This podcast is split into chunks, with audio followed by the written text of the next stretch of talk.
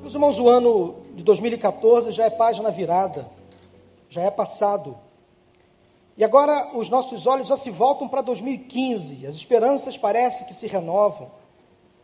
Ah, aqueles erros que nós cometemos em 2014, parece que nós queremos de fato esquecê-los.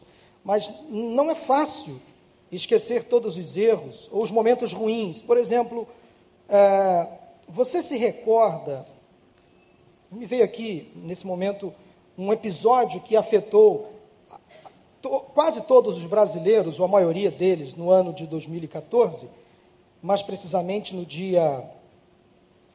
Uh, não lembro o dia, não vou lembrar o dia, mas foi em julho do ano passado, num dia onde o Brasil foi jogar contra a Alemanha. Onde você estava no 7 a 1? Se você parar para fazer um exercício, você vai se lembrar de onde você estava no 7 a 1. Porque foi um evento tão traumático para aqueles que gostam do futebol que você parece que guarda exatamente o local onde você estava naquele episódio marcante, frustrante, decepcionante para você. Você se recorda de onde você estava no 7 a 1? Eu lembro. Eu estava lá em Teresópolis assistindo o jogo do Brasil com a minha família, na companhia do pastor Daniel. Parece que ele foi o pé frio da história, porque ele chegou naquele dia para assistir o jogo comigo e o Brasil tomou de 7 a 1. Quer dizer, momentos que marcam negativamente a nossa vida, nós temos uma dificuldade de esquecer esses momentos. Importante é que o passado já é passado, e eu espero que o mesmo raia não caia novamente na cabeça dos brasileiros. Que o Brasil não tome de novo de 7 a 1 da Alemanha. Mas a gente quer de fato esquecer aquelas, aquelas coisas ruins, aqueles episódios que marcaram a nossa vida. Mas nem sempre isso é fácil. No início de um ano, a gente quer realmente viver uma nova experiência ter novos motivos para viver. E nós temos um Deus que de fato nos dá a oportunidade de continuar vivendo, porque Ele nos oferece sempre um escape, uma saída, um novo caminho. Mesmo diante dos nossos fracassos, dos episódios ruins que queremos esquecer no passado, Deus sempre oferece um caminho novo, uma oportunidade nova. Interessante que Deus não se esquece de cada um de nós, ele não se esquece. Os nossos nomes estão gravados na palma de sua mão. E se há uma predileção no coração de Deus, essa predileção se chama eu e você. Nós somos amados por Deus. Ele não se esquece de nós. E sempre oferece uma segunda chance, uma possibilidade de recomeçar. E se você parar para estudar a Bíblia, desde o Gênesis ao Apocalipse, você vai perceber algo muito claro e evidente. Grave isso no seu coração. Deus sempre encontra uma maneira de providenciar um caminho para o seu povo. Ele sempre encontra uma forma, uma maneira de providenciar uma saída, um escape, um recomeço. Como disse no domingo passado, o nosso Deus é o Deus da segunda, da terceira, da quarta, da quinta chance. Ele não desiste de nós. Deus sempre está disposto, então, a nos oferecer uma oportunidade para recomeçar. O plano de Deus nunca se encerra. Nós é quem frustramos os planos dele para nós mesmos. Porque os nossos erros, pecados, os nossos desvios, é, é como se eles atrasassem o cumprimento do plano de Deus. Quem pode impedir o cumprimento, ou mesmo adiar o cumprimento de um plano de Deus, na minha vida sou eu mesmo. Aquilo que ele cumpre, ele cumpre no tempo dele, mas eu, através dos meus pecados, erros, da minha intolerância, da minha insensatez, eu posso adiar ou atrasar o plano de Deus para a minha vida. Mas o que ele promete, ele cumpre. Ele cumpre, no tempo certo ele cumpre. Veja a história da raça humana. Desde quando Deus criou o homem e a mulher no jardim do Éden, Deus fez um caminho para Adão e Eva caminho para que eles trilhassem. Eles se desviaram. Mas o, o projeto de Deus não se encerrou ali quando houve a entrada do pecado no mundo. Deus fez um novo caminho. E Noé, Deus fez um novo caminho para a humanidade, através de Abraão. Nós estamos aprendendo com o pastor Wander nesta série de mensagens. Deus criou um outro caminho para a humanidade através de Abraão. Um pouco mais adiante, o povo sendo conduzido por Moisés pelo deserto. Ele fez uma maneira de tirá-los do Egito. Fez um caminho para eles atravessarem o mar, mar Vermelho. Fez um caminho para eles serem guiados pelo deserto até alcançar a terra prometida no, no futuro. Deus fez um caminho através das leis, dos juízes, dos profetas, culminando em Cristo. O centro do projeto de Deus está em Cristo, onde o próprio Cristo afirmou que eu sou o caminho, a verdade e a vida. Ninguém vem ao Pai a não ser por mim, disse Jesus, ou através dele. Deus fez um caminho através da vida de Cristo, do seu nascimento, da sua morte, da sua ressurreição e também através da sua volta, porque Jesus vai voltar. E o caminho de Deus, então, para toda criatura, todo filho de Deus, aquela criatura que se faz filho de Deus em Cristo, ele só vai se encerrar quando o Senhor nos levar à eternidade. Aí o projeto de Deus para a raça humana, de uma certa forma, ele se conclui neste mundo terreno quando o Senhor nos levar à sua glória. Mas enquanto este mundo for mundo, esta terra for terra, enquanto esta humanidade for humanidade, o projeto de Deus não vai se concluir aqui. Ele vai sempre encontrar uma saída, um escape, ele vai sempre vai abrir uma porta para que as pessoas entrem por ela, entrem por esse caminho. Deus não desiste de nós. Assim como Deus fez um caminho novo para o seu povo no passado, Ele continuará fazendo hoje, continuará fazendo. Por mais que você tenha cometido erros no ano passado, Deus está com você iniciando esse ano novo, dando a você uma nova chance, dizendo para você: Ei, eu estou dando a você uma nova oportunidade. Um novo caminho se abre diante dos seus olhos. Uma porta se abre para você. O meu projeto para a sua vida não foi concluído, não foi encerrado. Há uma chance para recomeçar, há uma possibilidade para você continuar servindo ao Senhor, vivendo ao lado dele, porque Deus não desistiu de você. O projeto de Deus continua em exercício. Deus está fazendo para você, neste início de ano novo, uma nova oportunidade. Um novo caminho está surgindo diante de você. E eu espero que você ouça essa voz, que não é do pastor Paulo, mas que vem do Espírito Santo de Deus, dizendo o seguinte para você: Deus não desiste de você. Ele está abrindo uma nova oportunidade, um novo caminho para você entrar por ele. Uma nova porta está se abrindo para você. Confie no Senhor. Hoje vamos olhar para algumas das maneiras que Deus pode fazer um caminho surgir. Interessante que o caminho de Deus, o projeto de Deus, a saída de Deus, ou a porta de Deus, ou o recomeço de Deus, ou as novas chances de Deus surgem às vezes diante do inesperado, diante dos problemas da vida. Nem sempre Deus fala conosco na bonança. Às vezes as, as oportunidades surgem quando estamos no pó, quando estamos na miséria emocional e espiritual.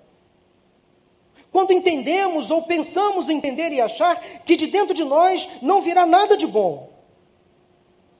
Quando nos achamos o pior dos piores. É exatamente neste momento que Deus olha para nós com graça e diz assim: opa, você tem muito para me oferecer ainda. Há muito valor dentro de você.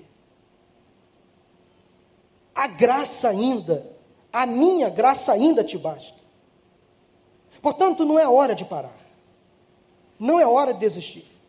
Não é hora de pensar em fracasso, não é hora de pensar em encerrar as portas, encerrar o negócio. Não é hora do ponto final.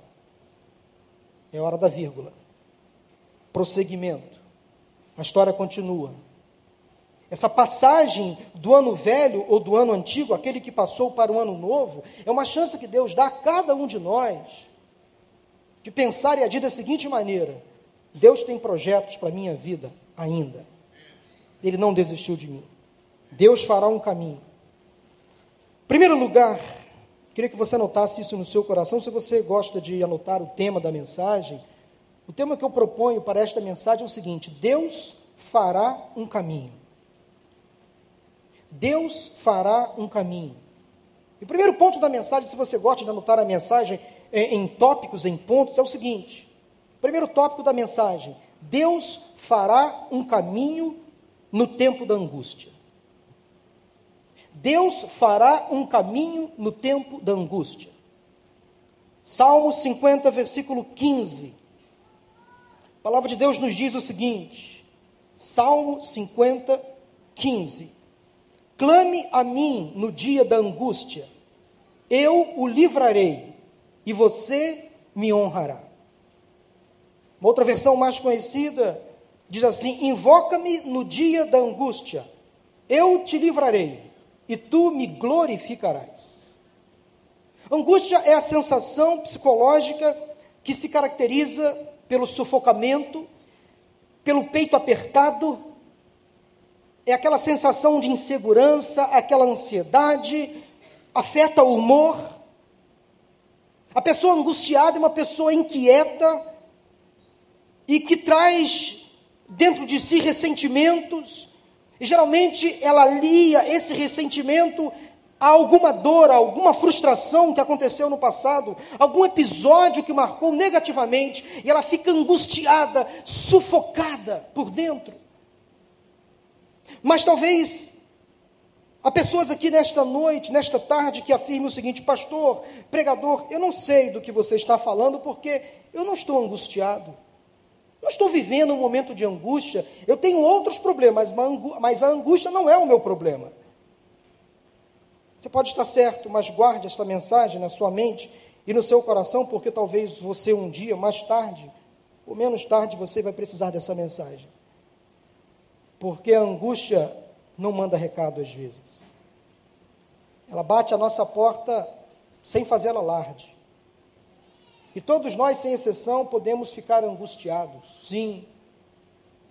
Podemos ficar inquietos, inseguros, podemos ter o nosso amor, humor afetado. A Bíblia nos traz o testemunho de dois grandes homens de Deus. Um deles foi Jó, lá no Antigo Testamento. O outro foi Paulo, no Novo Testamento. Dois grandes homens de Deus que tiveram uma coisa em comum. Ambos enfrentaram um tempo de muita angústia. Mas Deus fez um caminho para eles. O mesmo Deus que agiu no passado, através da vida de Jó e de Paulo, Ele pode fazer por você. Sabe qual é a diferença entre eu e você, e Jó, e Paulo, e tantos outros que sofreram no passado? A única diferença é o fator tempo.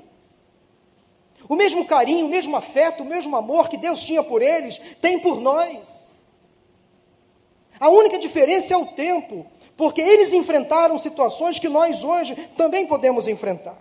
Jó perdeu quase tudo que possuía: filhos, bens, propriedades, empregados, a fonte de renda que possuía. Jó perdeu a própria saúde, uma espécie de lepra o atingiu. Lá nos dois primeiros capítulos do livro de Jó, conta o início da saga deste homem. O corpo dele ficou totalmente ferido, ele pegava cacos de telha para se coçar. Ele foi perdendo quase tudo, mas Jó não perdeu a fé em Deus nem a sua integridade. Os dois primeiros capítulos, então, nos mostram o que esse homem íntegro, fiel, a Deus, perdeu e a angústias que ele enfrentou. Mas no último capítulo do seu livro, lá no capítulo 42, de 10 a 17, é claro que o tempo é limitado, eu não posso me, me, a, me ampliar um pouco nesse momento, mas se você ler do capítulo 42 de Jó, de 10 a 17, você vai perceber o quanto Deus foi fiel e quanto Jó foi abençoado. Deus restituiu não só os bens materiais, mas restituiu a família, a alegria, o prazer de viver, Deus deu a Jó o melhor da vida. E diz lá no finalzinho do capítulo 42 que Jó viveu muito tempo. Viveu uma velhice abençoada e feliz, como foi dito hoje pela manhã. Eu também quero viver uma velhice abençoada e feliz. Não sei até quando o Senhor vai me levar, ou até onde, ou para onde Ele vai me levar. Mas o que eu tenho feito com Deus um acordo, um pedido ao Senhor, Senhor, que eu viva pelo menos até ver os meus netos crescer. Eu tinha pedido há uns anos atrás, Senhor, eu quero ver os meus netos nascer. Mas agora eu tenho pedido, Senhor, eu quero ver os meus netos crescer. Daqui a pouquinho eu vou falar, Senhor, eu quero ver os meus netos se casar. Deus, eu quero ver os netos, os filhos dos meus netos, e por aí vai. Mas, Senhor, deixe-me viver pelo menos a ponto de ver os meus filhos se casar, dele, dele ter os filhos deles, deles viverem a vida deles, eu quero presenciar isso. Eu quero viver uma velhice feliz. Porque eu sei que Deus tem planos. Eu sei que os planos dele para a minha vida ainda não se encerraram. Paulo, então, antes de se converter, agora o foco é na vida de Paulo, era um homem rico, influente, culto, mas possuía um hobby muito estranho. Paulo, ele gostava de perseguir os cristãos, ora pois. Perseguir e matar levava cristãos para a forca, para que Roma pudesse sacrificar cristãos. Mas um dia ele se encontrou com Cristo quando estava indo para Damasco, a sua vida mudou completamente. Daí de perseguidor passou a ser perseguido. Deus começou a traçar na vida de Paulo um novo caminho naquela estrada de Damasco. E se você ler em detalhe 2 Coríntios capítulo 6, de 3 a 10, e no capítulo 11, de 24 a 28, o próprio Paulo conta tudo que enfrentou, as angústias que viveu, mas quase no fim da vida, falando a Timóteo, ele resumiu o seu ministério com uma frase que entrou para a história, muito conhecida. Ele disse assim: Combati o bom combate, terminei a, carreira, a corrida, a corrida ou a carreira, guardei a fé. Deus fez com Paulo uma nova história, apesar do seu passado nebuloso, triste. Nós lembramos de Paulo até os dias de hoje, uma referência, um ícone Interessante como Deus age na vida das pessoas no tempo da angústia. Quando elas mais sofrem, elas são às vezes mais prósperas, produzem mais. Como aquela frase que um dia eu li no adesivo de um carro, dizendo o seguinte: ninguém taca pedra em árvore que não dá fruto. Ninguém taca pedra em árvore que não dá fruto. Então, às vezes, quando nós pensamos que a nossa vida não tem mais sentido, a gente começa a produzir, começa a florescer, Deus começa a olhar para nós com um olhar gracioso, de graça mesmo, e nos dá a chance de frutificar. Quando achamos que da nossa vida não vem mais nada, é quando Deus nos traz uma segunda chance. Deus fará um caminho em meio à angústia. Conta-se uma história muito conhecida que se encaixa perfeitamente nesse ponto da mensagem, um sobrevivente de um naufrágio foi parar numa ilha deserta. Você já ouviu essa história? Depois de um certo tempo, ele construiu, conseguiu construir uma cabana naquela ilha, e onde ele guardou naquela cabana tudo que ele conseguiu recolher do naufrágio, o pouco que ele conseguiu recolher. E ele orava a Deus diariamente por livramento, por resgate, por libertação. Todos os dias ele ia à praia, aguardava o barco chegar um navio passar, um avião onde ele podia sinalizar por ajuda. E ele fez uma fogueira para aquecê-lo nas noites frias. E um dia, voltando de uma caçada, quando ele chegou na barraca, aquela fogueira se alastrou e pegou fogo na sua cabana. Ele encontrou a sua cabana em chamas e todo o seu material, o pouco que tinha guardado, se perdeu. Aquele moço ficou desesperado, horrorizado, reclamou de Deus, questionou a sua fé. Depois de tanto brigar com Deus naquela ilha deserta, depois de tanto gritar e esmurrar, ele se cansou, caiu e dormiu. Depois de um certo tempo, depois de tanta tristeza, o navio chegou àquela ilha e o capitão acordou e disse: Nós vimos o seu sinal de fumaça e viemos salvá-lo. O que essa simples história conhecida quer dizer? Às vezes, meus irmãos, no tempo da angústia, no tempo da dificuldade, sem que nós sequer percebamos, é o momento onde Deus está enviando o escape, o livramento, a saída, a salvação, o refrigério. É no tempo da angústia, da dor, que Deus às vezes envia um mensageiro, uma palavra de ânimo, de conforto, uma chance para recomeçar. É no tempo da angústia. E quem sabe há pessoas aqui nesta tarde que estão enfrentando hoje, neste dia, um momento de angústia, angústia profunda. E quem sabe nesse momento, a exemplo daquele rapaz da história que eu acabei de contar, é onde Deus envia o escape, envia o resgate. O Espírito Santo fala para você: Eu vim te salvar. Ouvi o teu choro, vi as tuas lágrimas. Vou conceder a você uma segunda chance. Como fez com o rei Ezequias, que um dia recebeu uma sentença de morte. E o profeta Isaías foi ouvinte daquela, daquele choro do rei Ezequias. E Deus deu a Ezequias mais anos, 15 anos de vida, uma sobrevida. E Deus disse a ele: Ouvi o teu choro, vi as tuas lágrimas, acrescentarei mais 15 anos à tua existência. Continue vivendo, eu estou contigo. Eu fiz um caminho para você. Se as nossas vidas estão nas mãos de Deus, todas as coisas cooperam para o bem, é o que diz Romanos 8, 28. A Bíblia é repleta de promessas para aqueles que estão enfrentando um período de angústia. Salmo 138, 7 diz o seguinte: Ainda que eu passe por angústias, tu me preservas a vida da ira dos meus inimigos. Estendes a tua mão direita e me livras. O Salmo 91, versículo 15 diz o seguinte: Quando ele me invocar, eu lhe responderei. Estarei com ele na angústia, livrá-lo-ei e o honrarei. Aceite essa promessa no seu coração, meu irmão, minha irmã. Deus fará um caminho no tempo da angústia. Em segundo lugar, Deus fará um caminho no tempo da provação. É o segundo tópico da mensagem. Deus fará um caminho no tempo da provação. Abra sua Bíblia em Tiago, capítulo 1, versículo 12. Tiago 1, 12.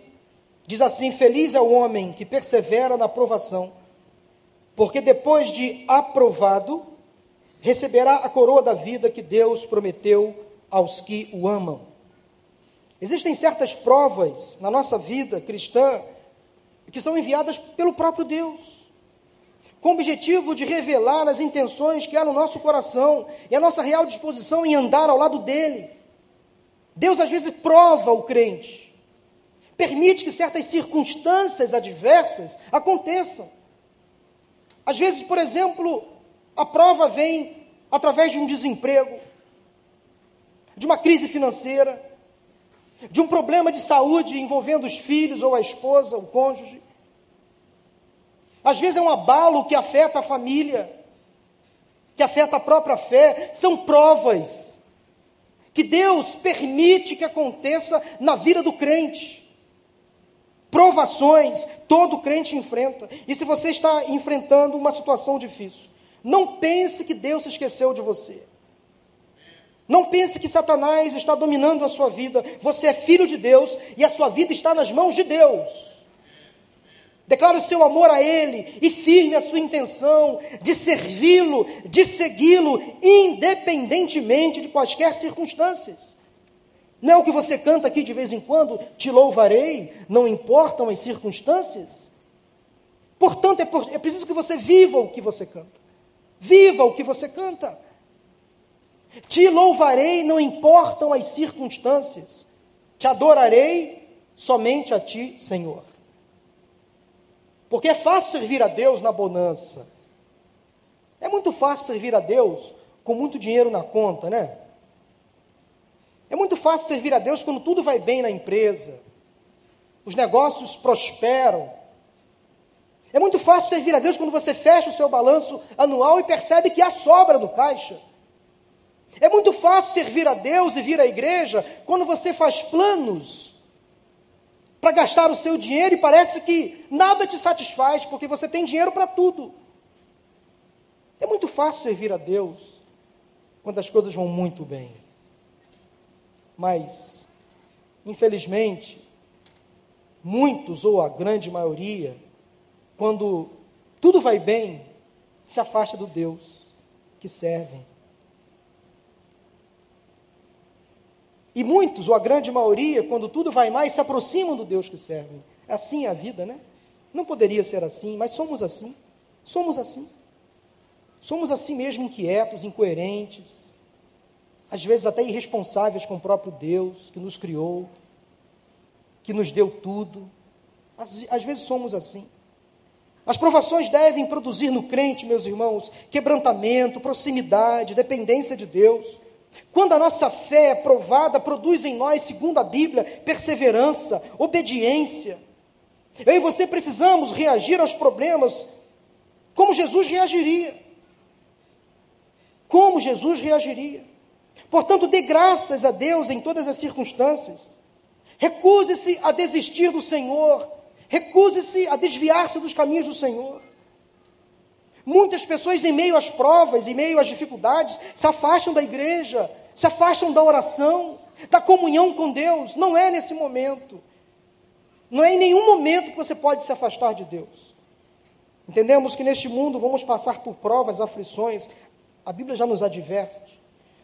Se você quer que o Senhor faça para você um caminho no tempo da provação, você precisa confiar na promessa do Senhor, na palavra dele, porque Deus fará um caminho para você no tempo da provação. Você está enfrentando uma prova hoje, as portas se fecharam, você tem escutado negativas, desistências.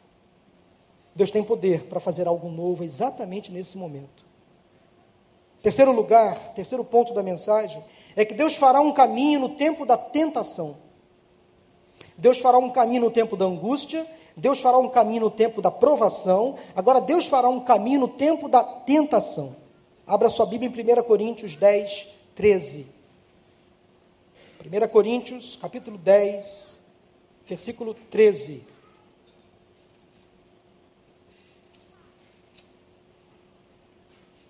Esse é um clássico texto daqueles que, se você gosta de anotar, de sublinhar, de frisar na sua Bíblia, guarde esse texto.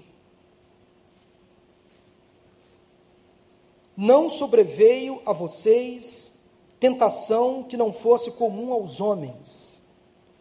E Deus é fiel. Ele não permitirá que vocês sejam tentados além do que podem suportar. Mas quando forem tentados, Ele mesmo lhes providenciará um escape para que o possam suportar. Tentação é comum a todos os homens. Deus sabe o nosso limite, sabe até aonde podemos ir. Tentação é a incitação para a prática do mal. A tentação não vem de Deus. Deus não tenta ninguém. A tentação vem do diabo. Porém, o diabo só pode nos tentar com a permissão de Deus. Quando as nossas vidas estão entregues nas mãos de Deus, tudo que acontece conosco tem a permissão dele. Deus não dorme, não cochila. Deus permite que Satanás tente o crente. A tentação sempre traz uma escolha: pecar ou obedecer. Mas ao mesmo tempo que Deus permite que Satanás tente o crente, oferece ao crente a condição de resistir a ela. Se você for ler lá em Tiago 1, de 13 a 16, e em Marcos 1, de 21 a 23, você vai descobrir como a tentação funciona. O meio de acesso que Satanás usa para nos fazer cair é a nossa cobiça, é o nosso desejo, ou o nosso mau desejo. Portanto, você deve verificar se no seu coração há desejos pecaminosos. Peça a Deus para limpar da sua vida aqueles desejos imprestáveis, contaminados. Jogue isso para fora, isso é lixo.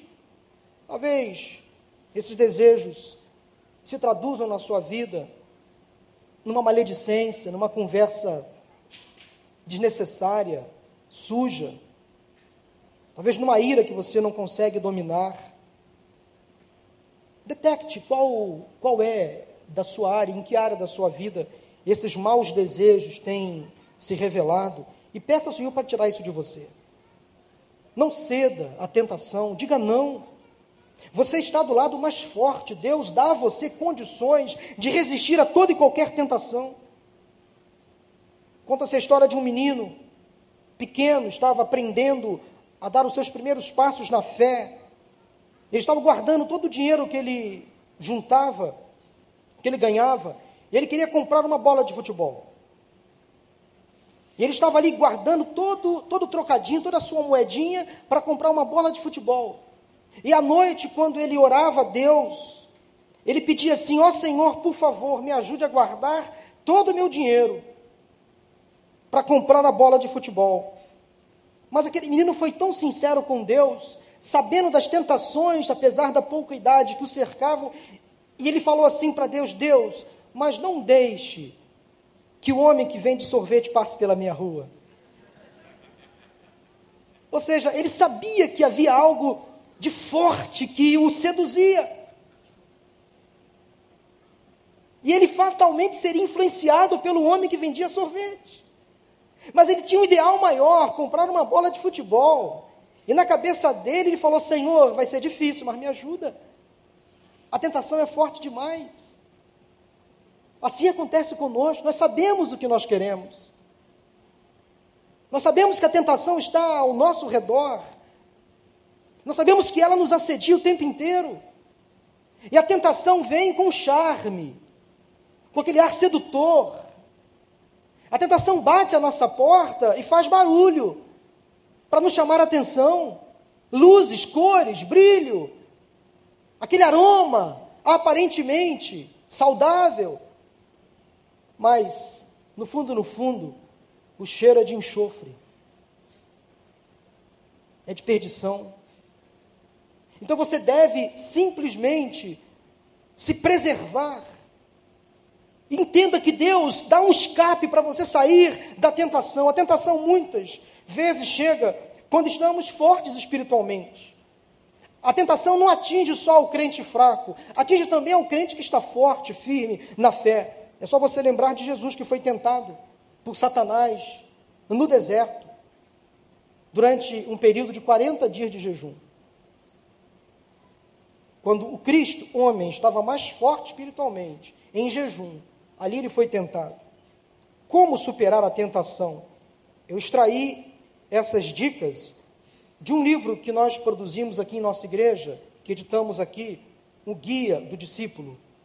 Nós temos lá uma lição que fala sobre batalha espiritual.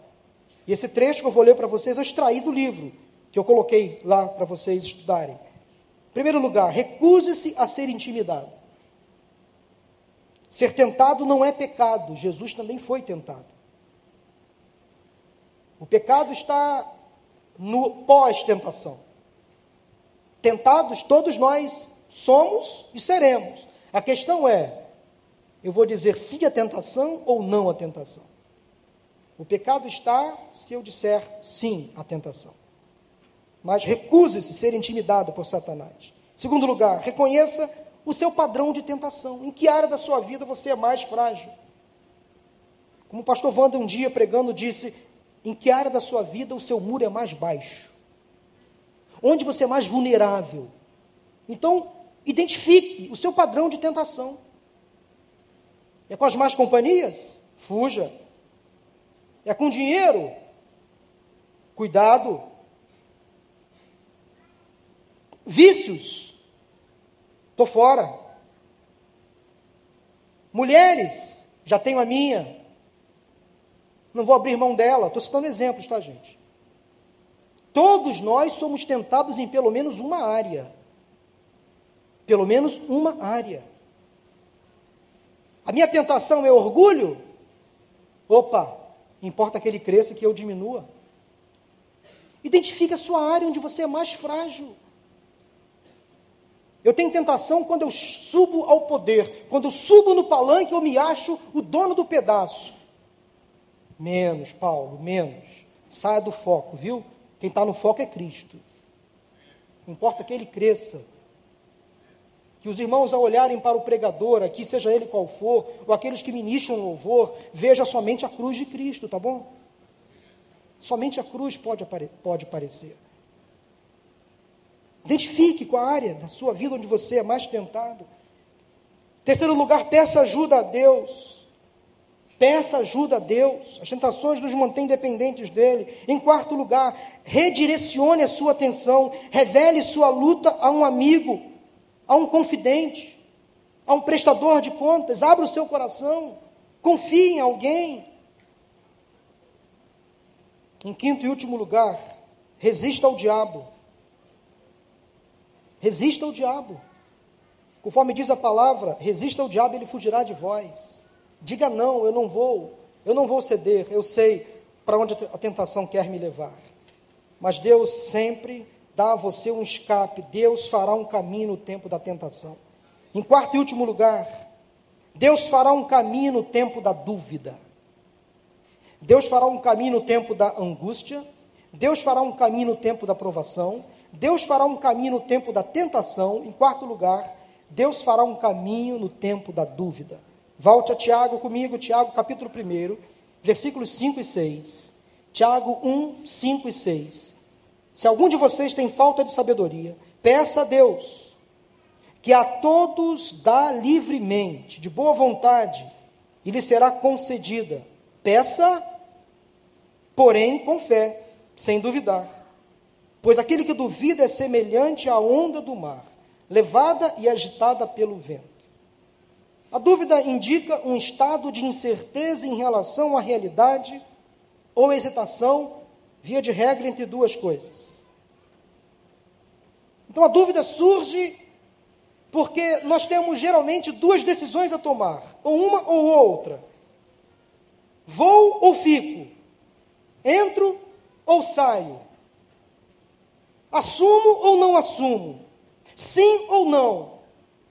Preto ou branco? Arroz ou feijão? Praia ou montanha? Calor ou frio?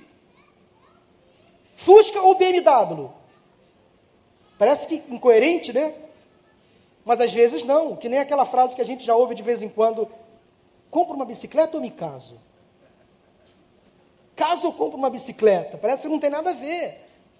Mas há pessoas que às vezes, meus irmãos, lidam com a dúvida diante do óbvio. Do óbvio ou do ilógico às vezes. Não há razão para ter dúvida. São coisas completamente distantes uma da outra. À luz da teologia, a dúvida é uma das principais manifestações da falta de fé ou da pouca fé. A dúvida paralisa e, na dúvida, a pessoa deixa de exercer a fé em Deus. A dúvida é a inimiga da fé. Anote isso no seu coração. A dúvida é a inimiga da fé. Viver o cristianismo é uma questão de fé. Fé em Deus, esse Deus invisível, mas real, conforme cantamos. O crente deve viver pela fé, mas às vezes a dúvida parece invadir o coração. Portanto, na dúvida, tenha fé. Na dúvida, não duvide. Na dúvida, confie que o Senhor fará um caminho novo. Tenha fé, não duvide em seu coração, porque onde há dúvida, é impossível haver fé. Acredite em todo tempo, mesmo que não haja circunstância para isso. Firme-se na palavra de Deus, que é viva e eficaz. Firme-se em Cristo. Talvez você se recorde daquela experiência vivida por Pedro, quando avistou Jesus de madrugada andando por sobre as águas. Pedro, um homem aparentemente fiel a Cristo, um homem coerente nas suas palavras, às vezes, firme nas suas decisões, às vezes, cheio de fé, às vezes. Mestre, se és tu, eu quero caminhar ao, ao teu encontro, manda-me ir ter contigo por sobre as águas. Aí Jesus, Pedro, Pedro, eu te conheço, mas você quer vir? Quero, Senhor. Eu tenho fé. E Pedro saiu do barco e foi caminhando por sobre as águas ao encontro de Jesus. Mas ele teve dúvidas. Será que a voz que eu ouvi foi do Cristo? Será que aquele vulto que eu vi de longe, será que eu não vi um fantasma? Daí Pedro começou a reparar na força do vento, conforme diz o texto. Começou a olhar para os lados, deixou de olhar para Jesus. E quando deixamos de olhar para Cristo, que é o nosso alvo, nós vacilamos, nós duvidamos, nós caímos, e com Pedro não foi diferente. Reparou mais nas circunstâncias do que no circunstante. Reparou mais nos problemas do que na solução. Aí ele começou a afundar, quase morreu afogado, e Jesus pacientemente foi caminhando por sobre as águas na direção de Pedro, estendeu a mão e falou assim: Pedro, levanta daí, rapaz, homem de pequena fé. E os dois voltaram para o barco, mas agora Pedro ao lado de Jesus, mais fortalecido. A dúvida faz o crente afundar. Na lama. Na dúvida, confie no Senhor. Olhe sempre para Cristo, autor e consumador da nossa fé. Pedro duvidou e afundou. Se a dúvida também tivesse entrado no coração de Abraão, como estamos estudando, ele não teria sido pai de tantas nações, jamais teria sido abençoado. Ele poderia ter hesitado, temido, desistido, tinha razões para isso. Havia um desconhecido diante dele, mas a fé, que é a prova do que não se vê, Abraão confiou no Senhor e foi recompensado. Deus fará um caminho para você no tempo da dúvida.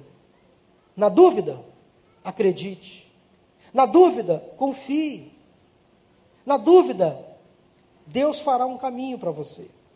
Eu quero concluir essa meditação desta tarde dizendo que talvez o que você mais precise hoje, neste primeiro domingo do ano novo,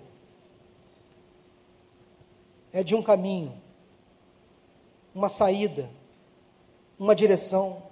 Há projetos que você vem desenhando na sua mente para este ano, ações no seu coração, há desafios que você tem pela frente.